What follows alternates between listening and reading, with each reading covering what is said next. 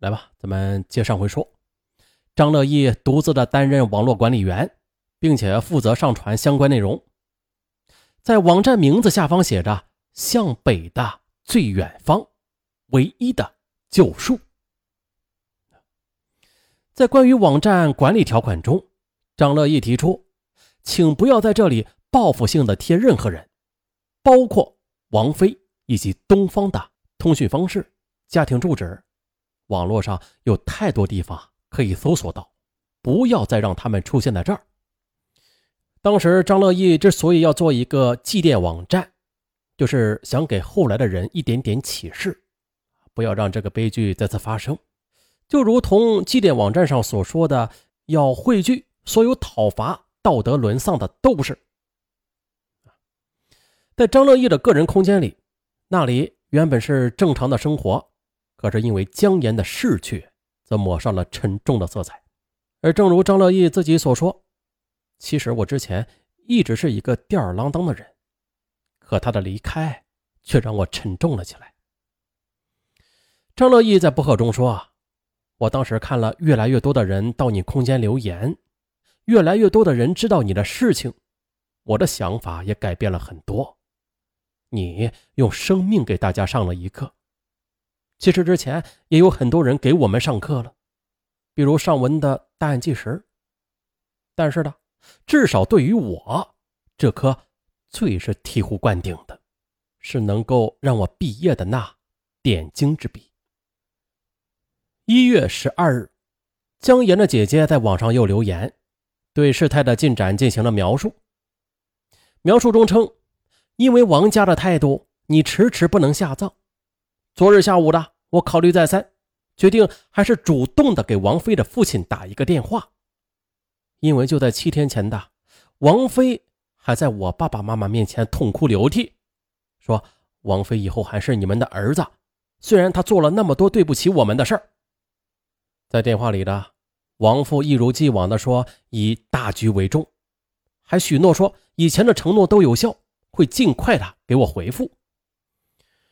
王菲和东方二人被盛世长城公司辞退之后的二零零八年一月十四日。在天涯论坛的留言中，一位自称是王菲同事的人写下了一个帖子。我所知道的一些事情，在这个帖子中描述了姜岩自杀当天她的丈夫王菲的一些细节。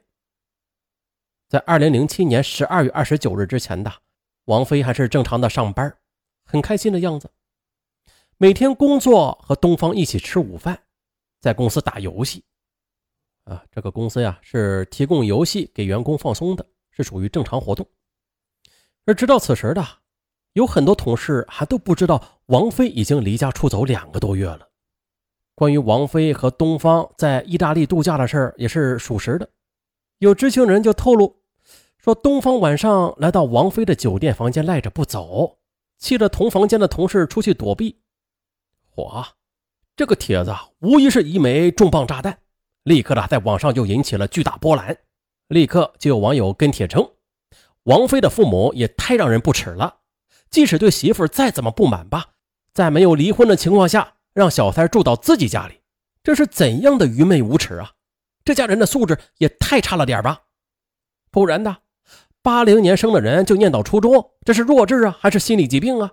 这是和时代社会脱节呀，有病！哎呀！”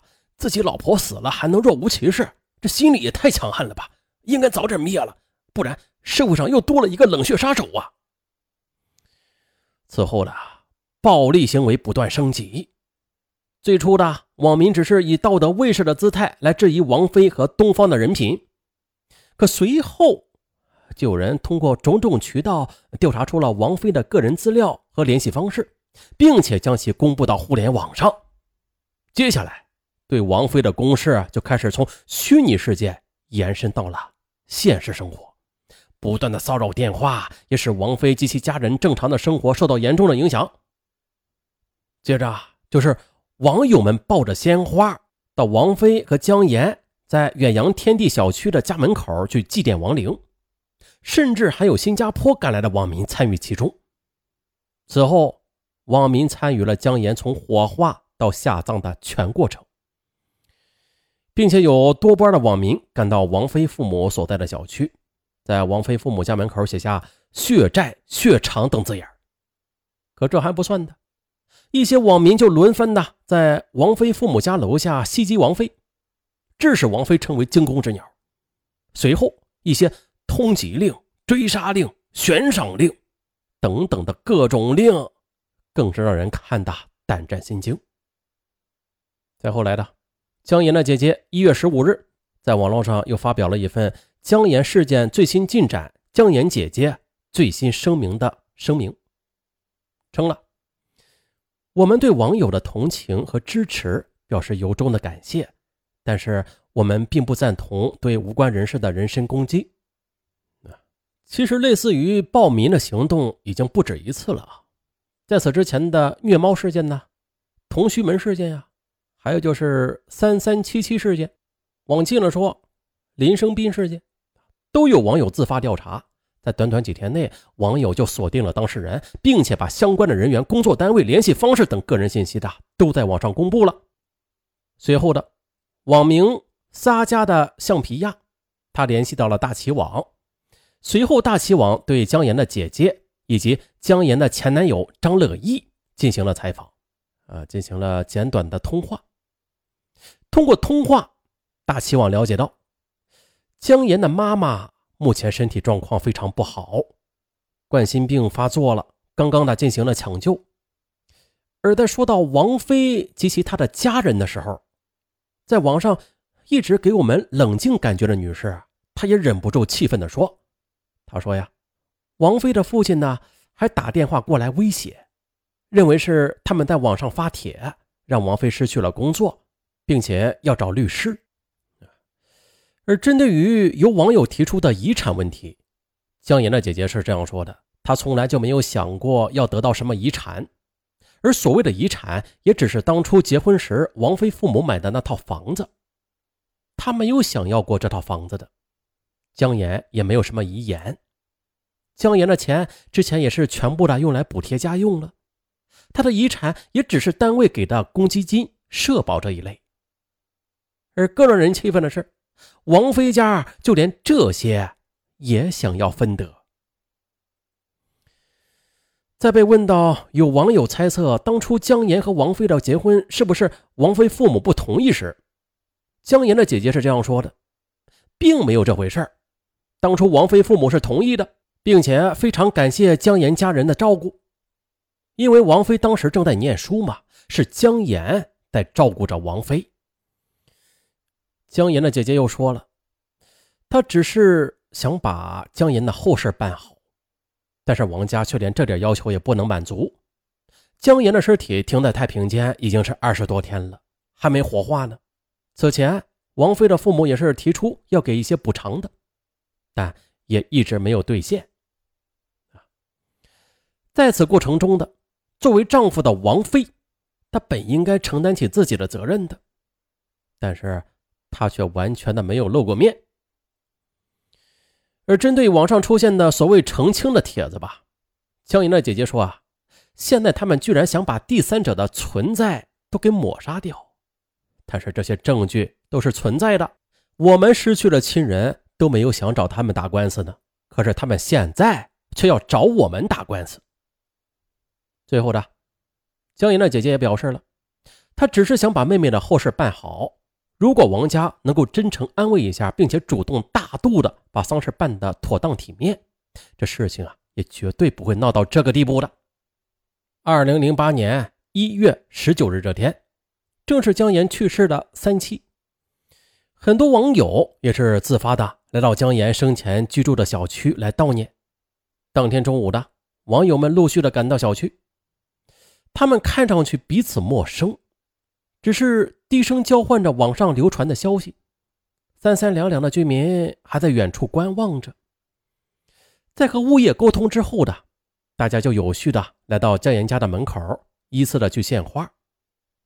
为了不打搅到邻居，整个过程都是在。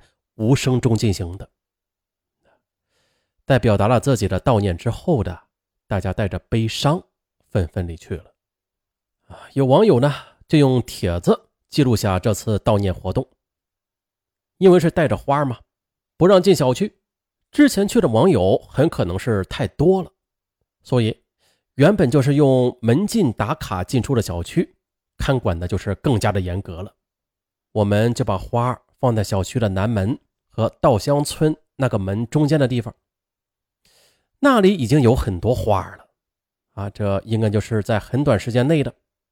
后来的好心的物业管理告诉我们，因为花太多，影响了附近的住户，所以。摆放在小区内的花都被收走了。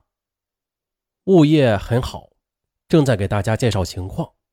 据说我们去之前的他已经领着网友们去过二十四层了。后来他又带着我们去看了江岩坠楼的地点，楼下住户的院子，住户也很好，他们可以关闭院门不接待任何人的，但是他们没有，他们只是请大家不要打搅到他们，其他的。并没有多说什么的。江岩没有照片了，他的家人只有一张他小小的一寸的证件照，是一个端庄清秀的女子，可以说呀，比我们想象中的她要更加美丽。大家就自发的向照片鞠躬。而此时的网友们的行为还算是克制的。追思过后的来到现场的。就是姜岩生前的男朋友张乐义，他也是向网友们表达了谢意。他表示希望网友们能够克制住自己的情绪，不要做出过激的行为。前来悼念的一位网友当即就表示啊，其一，他们会尽量的克制自己的情绪，不做出过激的行为，并且也会劝导其他网友的。其二，他们希望生者能够平安。希望姜岩的父母都能够保重好身体。其三的，希望姜家能够及时的给网友发布一些新的进展，不要让网友们去瞎猜，啊，也让关心这件事的网友能够了解事情的发展结果。啊，针对于这件事情，小区的物业也是表达了自己的看法。一位保安说，他们非常能够理解网友的心情，但是同时也希望。网友们能够采取其他的追思方式，今后不要再来小区楼里边献花和点烟了。楼里边住着很多老人和孩子，网友经常来就会打扰到他们。一月二十日，姜王两家通过代理人达成一致，双方在墓地选择、赔偿等方面都已经是无异议了。但是由于双方签订的是保密协议，双方啊。都没有透露赔偿的数额。不过好在啊，二零零八年一月二十五日，在姜王两家代理人就赔偿等事宜达成一致之后的，姜岩终于的下葬了。呃，可是下葬归下葬，这事儿啊还远远没有完啊！这个事件有点长上文呢也是想详细的给大家说一下。这个网络暴力它是怎样一步一步的形成的？好，咱们下期接着说。